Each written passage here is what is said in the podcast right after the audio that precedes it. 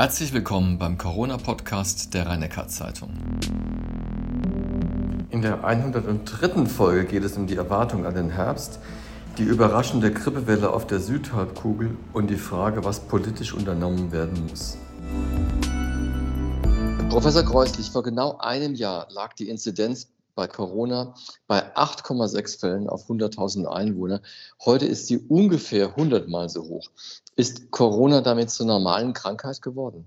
Ja, nicht zu einer normalen Krankheit, aber zu einer häufigen Krankheit ist es einfach geworden, weil wir jetzt auch äh, im Sommer eben diese Häufung haben durch die Omikron-Variante, die eben eine sehr, sehr viel höhere Ansteckungsfähigkeit hat und die Immunflucht unterläuft. Wir haben einfach jetzt sehr viele Fälle. Es ist immer noch ein bisschen was Besonderes, weil wir immer noch in der Pandemie sind. Die Dunkelziffer, haben Sie ja gesagt, die ist ja weit höher, auch weil relativ viele Menschen keinen PCR-Test mehr machen oder nicht mehr machen müssen. Wie wichtig sehen Sie eigentlich überhaupt noch das Melden der Fälle? Ich glaube, die Erkrankungen sollten wir auf jeden Fall registrieren. Die Personen, die symptomatisch sind ähm, und äh, positiv getestet sind, sollten wir registrieren. Wir sollten überwachen, wie die Belegung in den Krankenhäusern ist. Personen, die dort Atemwegsinfektionen und Corona haben oder die aus anderen Gründen dort liegen und Corona haben. Das Gleiche gilt für die Intensivstationen flächendeckenden Überblick darüber, wer sich alles infiziert hat, haben wir nicht und brauchen wir ehrlich gestanden auch nicht. Wissen wir bei anderen Erregern ja auch nicht, wenn wir andere Infektionskrankheiten betrachten, Durchfallerreger oder andere Atemwegserreger, wissen wir ja auch nicht genau, wie viele Menschen sich im Sommer, im Herbst, im Winter jeweils damit angesteckt haben. Und es hilft uns auch nichts Entscheidendes. Bei den aktuellen Zahlen wäre die Nachverfolgung aller Personen, die positiv wären, sowieso vollständig unrealistisch und in der jetzigen Situation auch nicht nötig. Das heißt, wir müssen damit umgehen umgehen, dass wir eine erhebliche Zahl von Personen haben, die sich infizieren, dass ähm, die Inzidenz, die berichtet wird, auch vom Robert-Koch-Institut berichtet wird, einfach nur die gemeldeten Fälle sind, aber die tatsächlichen Fälle deutlich höher sind.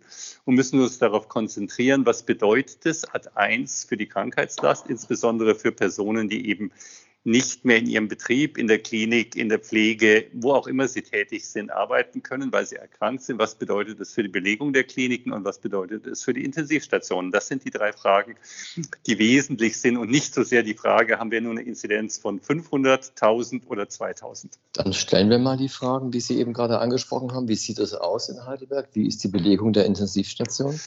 Wir sehen zunehmend Fälle in Heidelberg, bundesweit in Baden-Württemberg auch. Wir sehen mehr Fälle im Intensivbereich, als wir vor einigen Wochen gesehen haben.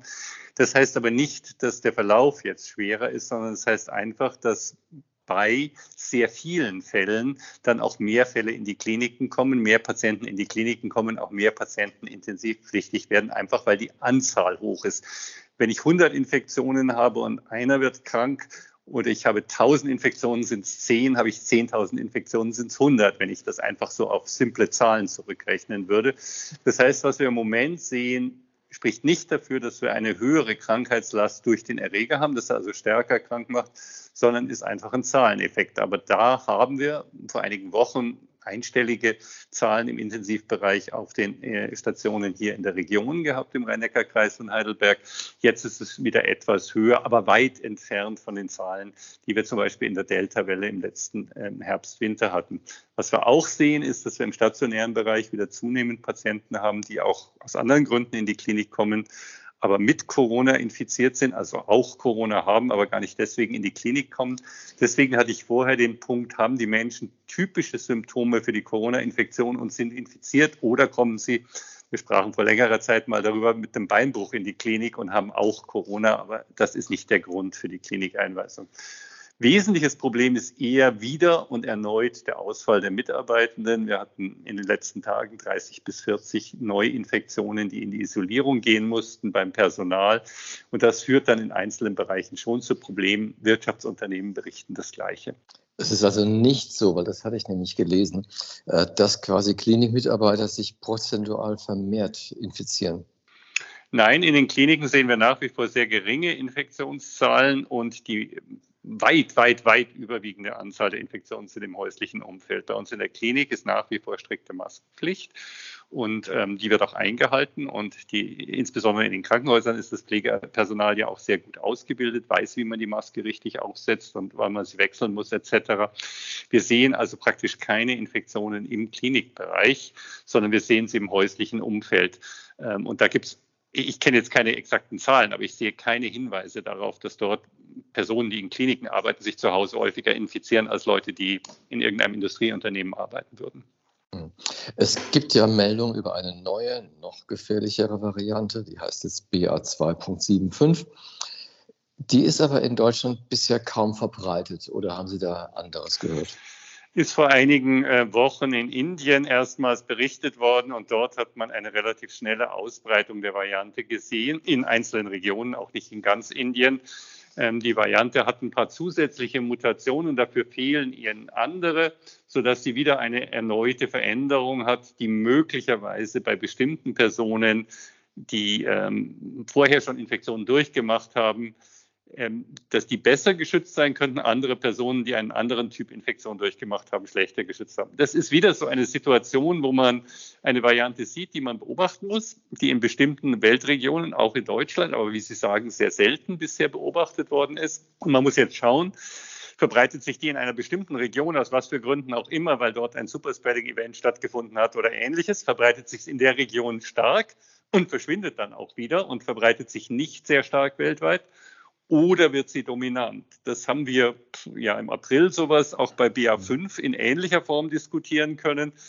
Und die hat sich dann weltweit sehr weit verbreitet. Also inzwischen liegen wir bei 80 bis 90 Prozent dieser BA5-Variante von Omikron. Ähm, wie es mit der neuen in Indien aufgetretenen BA275-Variante aussieht, wissen wir nicht. Bisher gibt es aber eigentlich keine Hinweise, dass sie ein höheres Krankheitspotenzial hat, dass sie also mehr krank macht oder irgendwie veränderte Verläufe hat. Und ähm, es wird natürlich jetzt intensiv untersucht, wie gut schützen Antikörper von Personen, die zum Beispiel letztes Jahr eine Delta-Infektion durchgemacht haben oder eine BA2 oder BA5-Infektion durchgemacht haben gegen diese Variante. Aber ob die relevant wird, wissen wir nicht. Ich sehe aber keinen Grund, sich jetzt dafür, davor besonders zu fürchten. Wir haben jetzt auch schon mit BA5 ganz viele Infektionen und wir werden auch in den Herbst hinein noch viele Infektionen haben. Es gibt ja auch generell mehr Atemwegserkrankungen, oder es werden zumindest mehr gemeldet, oder, oder werden sie quasi nur verstärkt wahrgenommen? Und falls es mehr gibt, gibt es da auch einen Zusammenhang mit Corona?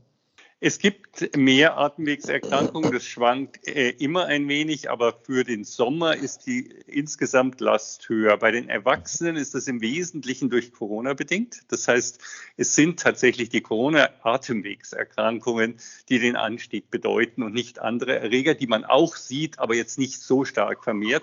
Bei Kindern sieht man auch vermehrt andere Erreger. Erkältungsviren, ähm, die im Kindesalter auftreten, normalerweise aber in der Sommersaison seltener sind. Es ist kein gigantischer Anstieg, aber ist schon deutlich mehr. Und man kann sich schon vorstellen, dass die Situation so ist, dass gerade im Kindesalter durch die Schutzsituation, also weniger Kontakte, Masken und so weiter, die Immunantwort gegen solche Viruserreger etwas weniger ausgeprägt sind und da ein bisschen was nachgeholt wird. Das sind in der Regel keine schweren Infektionen, aber es sind halt Atemwegserkrankungen, die ähm, auftreten und die jetzt dieses Jahr auch im Sommer gehäuft auftreten. Wir hatten was Ähnliches im letzten Herbst gesehen, das sogenannte RSV, respiratorisches Synzytialvirus, muss man sich nicht merken, ein Erkältungsvirus, das vor allem im Kindesalter mhm. auftritt, aber auch bei Erwachsenen auftreten kann, war im Frühherbst letztes Jahr sehr häufig und kann bei kleinen Kindern auch schwerere Verläufe machen. Und die Kliniken waren dadurch damals sehr stark belastet, so im September, Oktober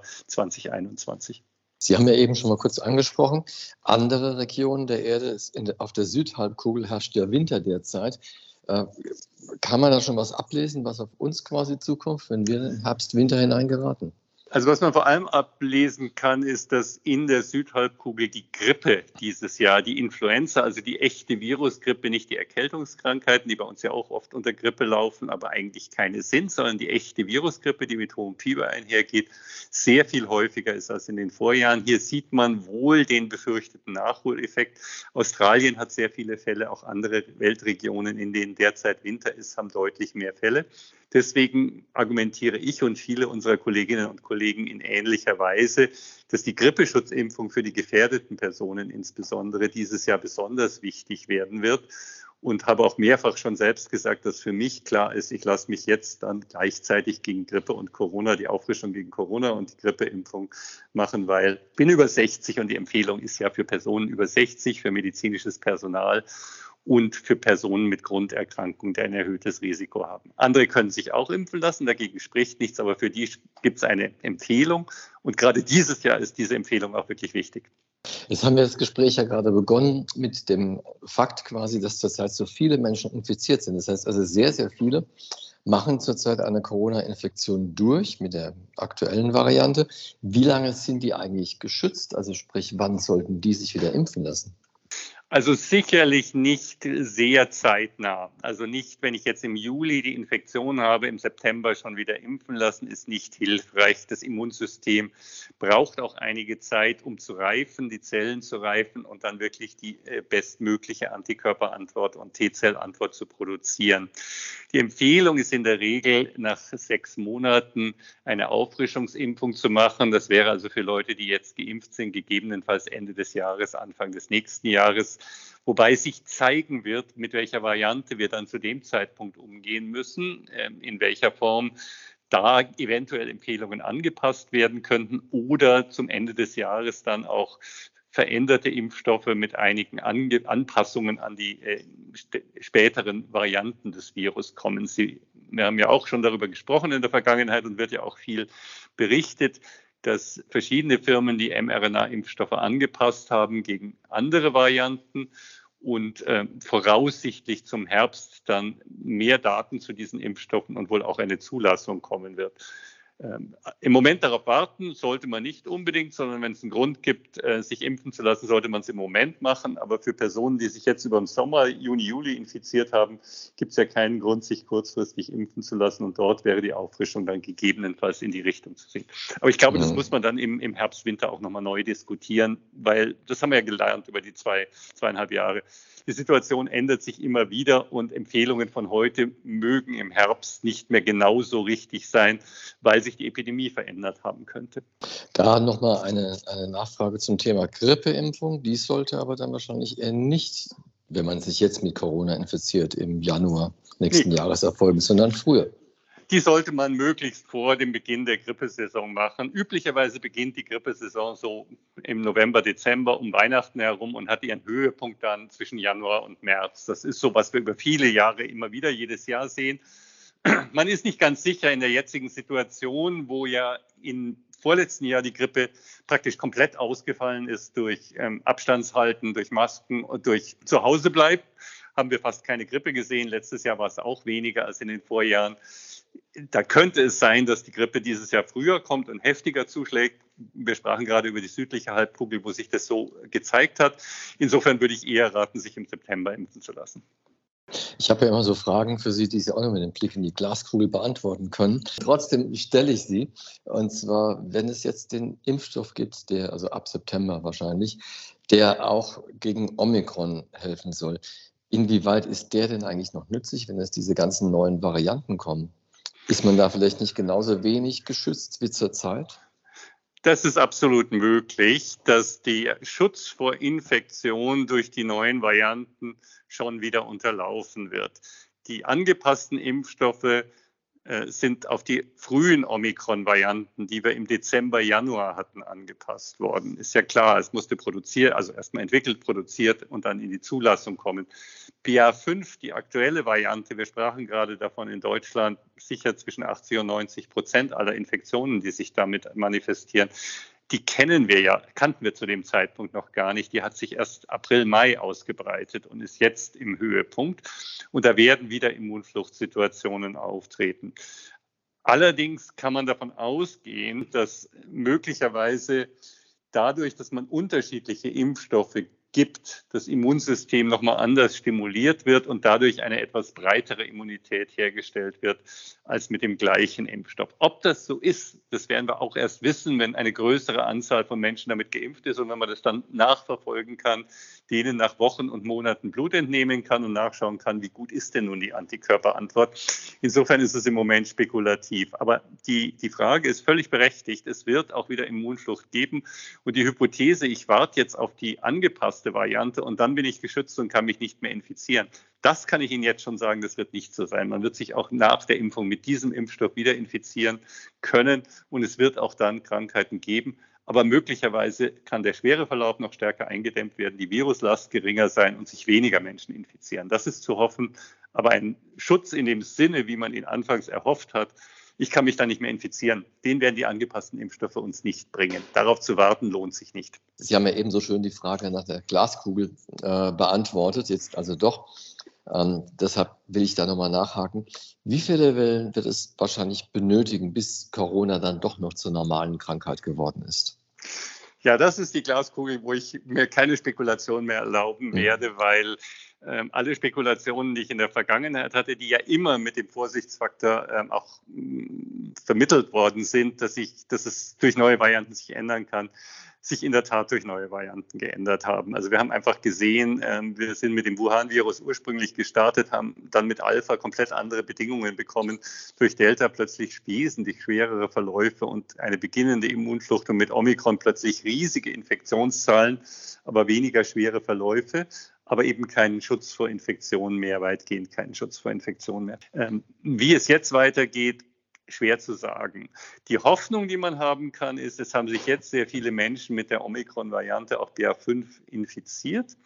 Wenn es bei Varianten bleibt, die eine ähnliche Oberfläche haben, dann besteht die Hoffnung, dass diese vielen Infektionen plus die vorbestehende Impfung. Über drei Viertel der Menschen haben ja doppelten Impfschutz, knapp zwei Drittel sind geboostert, eine geringe Zahl jetzt die Viertimpfung, plus der Impfschutz, der hoffentlich jetzt über den Sommer nochmal stark propagiert und gegeben wird, dass wir dann zum Herbst möglicherweise gar nicht so schlimme Verläufe sehen, sondern eine Situation, wo wieder viele Infektionen auftreten, aber die Verläufe durch die bestehende Immunität ähm, abgemildert werden. Das ist meine Hoffnung aber die kann jederzeit zunichte gemacht werden. Und auch die Modellierer, ich habe mit einigen von denen gesprochen, auch die Modellierer sagen mir, alles, was über die nächsten zwei bis drei Monate hinausgeht, können sie im Moment nicht modellieren, weil einfach zu viele Variablen, zu viele unklare Faktoren drinnen sind. Das heißt, wir müssen uns darauf einstellen und deswegen rate ich dazu, weiter die Maske zu tragen, wenn man in Innenräumen ist.